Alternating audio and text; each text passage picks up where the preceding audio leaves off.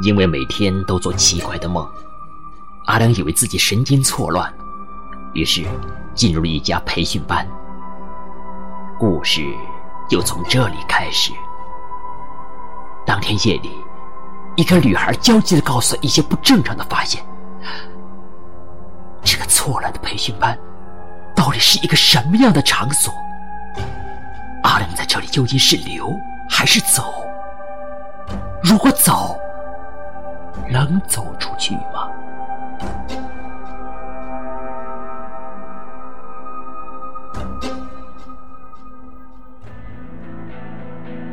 悬疑小说《错乱的培训班》，作者：童饶娃娃，演播人：弗朗西斯。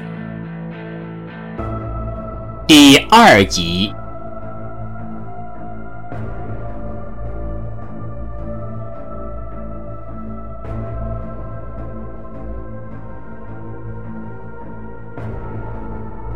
当听到江小优对我说这所学校有问题之后，我吃了一惊。什么？我看了看周围都已经入座的学员，疑惑的问。江小优认真的点点头，眉宇间满是焦虑。他捂着嘴说：“我是被继母弄到这里来的，他们要害我。你知道这里之前是什么地方吗？这里之前是……各位同学们，静一静，我们马上开始开会。”这时，早已站在教室讲台前的中年男人调试好了麦克风，将女孩的话打断。音响的声音有点大，全场立刻肃静下来。中年男人望着台下的同学们，脸上是一副很职业的微笑。首先，自我介绍一下，我叫汪网，目前是这所培训学校的负责人，大家可以叫我汪主任。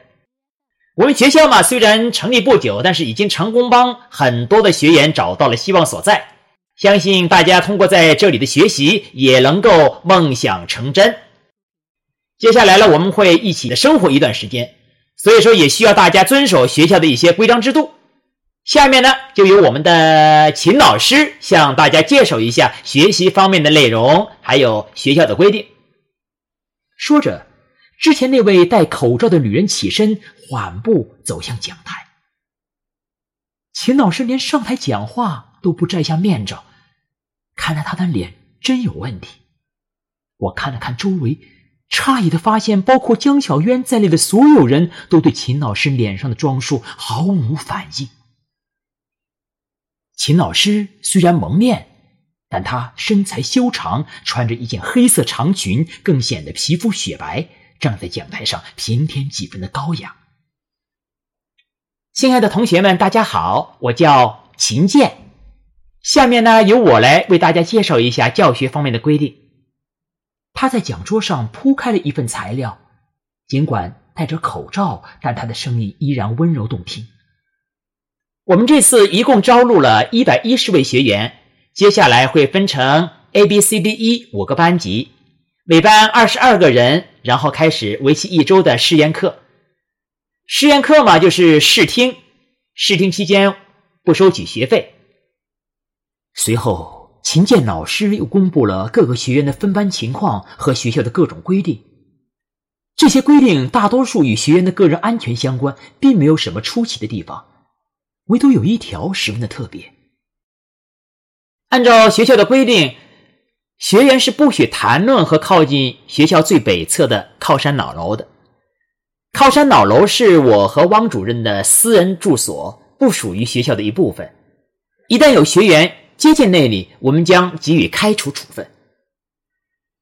我以为自己听错了，仅仅是靠近就会被开除，这算什么规定？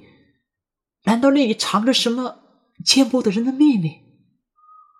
我环顾了一下周围，依然没有任何人对这种怪异的纪律感到诧异。随后，秦老师又说起了学习方面的规定，包括。验收学习状况的周测试、月测试，还有学员的作息时间安排等等，十分的详细，我都仔细的听了，这些也都没有什么奇怪。突然，砰的一声，秦老师的演讲被打断了，大家循声望去，只见教室的门被撞开了，一个穿着一身脏兮兮睡衣的男人冲进了教室。他在屋里扫视了一圈，一下子看到那个讲台上的秦剑老师。男人仿佛一下子找到目标，他大声嘶吼着：“跑啊，你倒是跑啊！”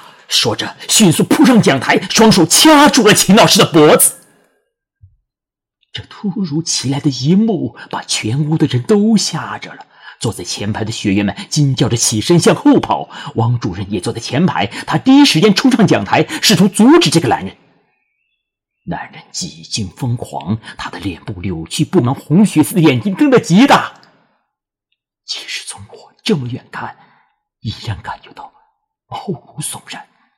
还一边咆哮，一边将秦老师死死的按在讲桌上。汪主任的眼睛都掉了。他一边大呼住手，一边倾尽全力试图掰开男人的一只手，但并未取得效果。紧急关头，从门外冲进来四位身穿淡蓝色工作服的人，嘴上戴着医用口罩，正是在大厅时看到的那些人。他们一拥而上，经过一番僵持，终于将秦老师救了出来。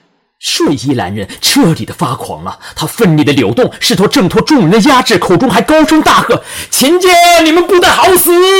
汪主任大喝道：“让他闭嘴！”随后，这几名工作人员连拉带扯，将男子拖出了教室。吵闹的声音也在走廊里越传越远。过了好一会儿，这一切才平静下来。秦剑老师被这突如其来的状况吓得半死。只见他脸上毫无血色，头发凌乱，连站都站不稳了。王主任赶紧搀扶他走出了教室。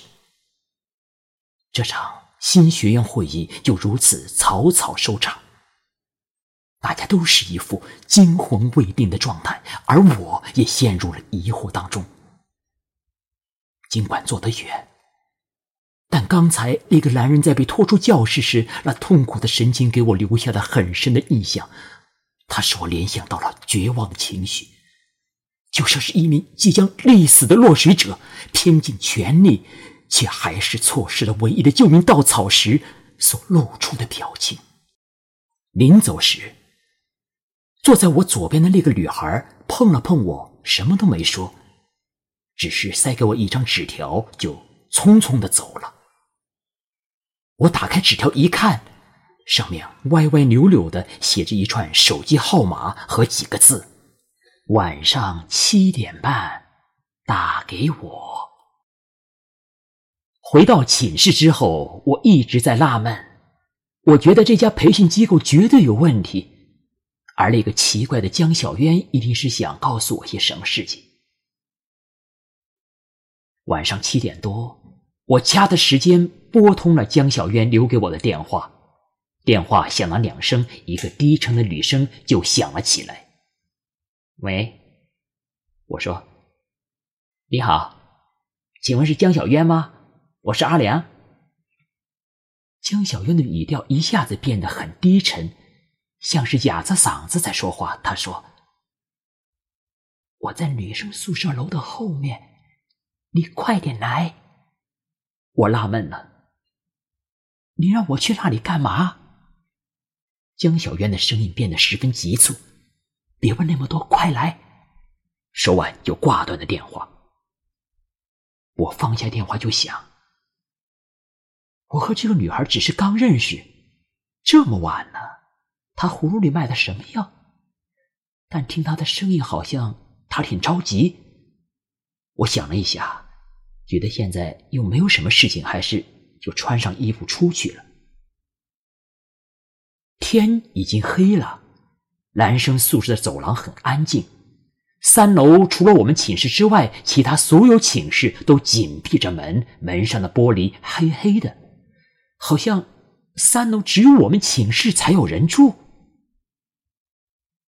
走廊并没有开灯，两端都是黑漆漆的，但郊区的夜晚，月亮更加明亮，雪白色的光。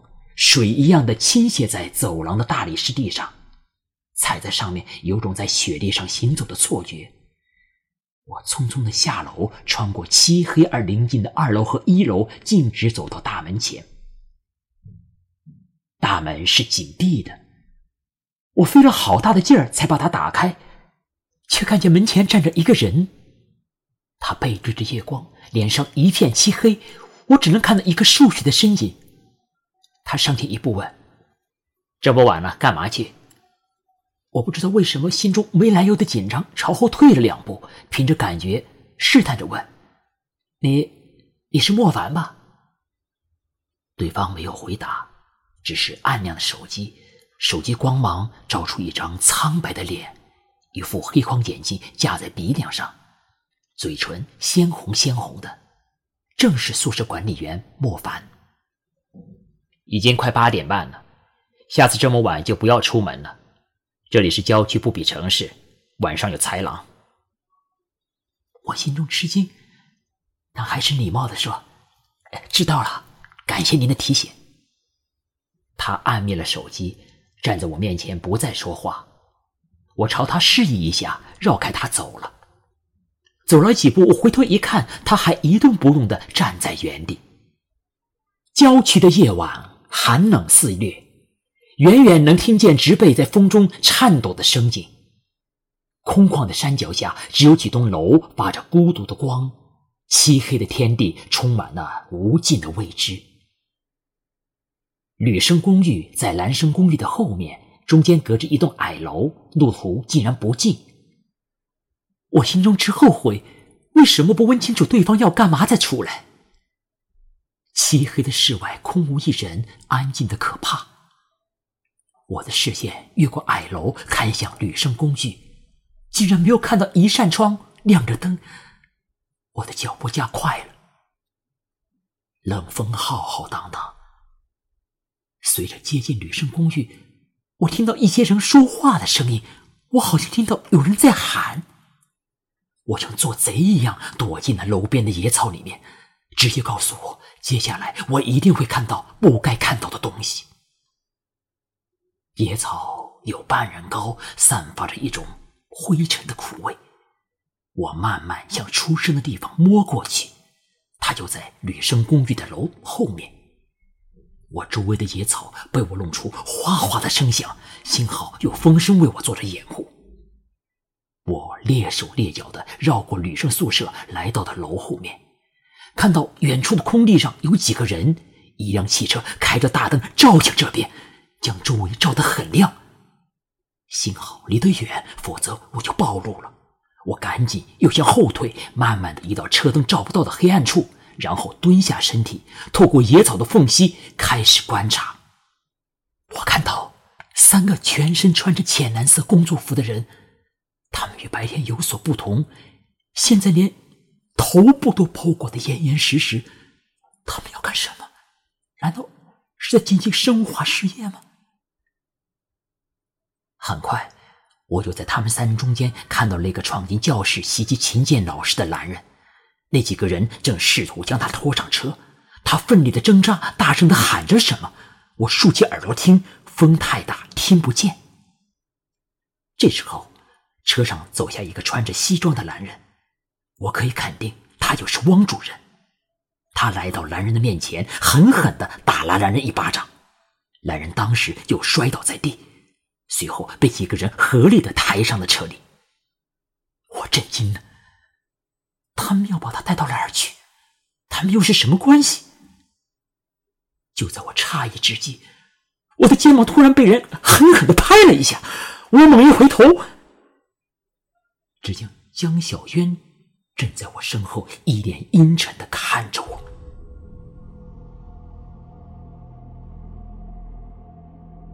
悬疑小说《错乱的培训班》，欲知后事如何，请听下一集。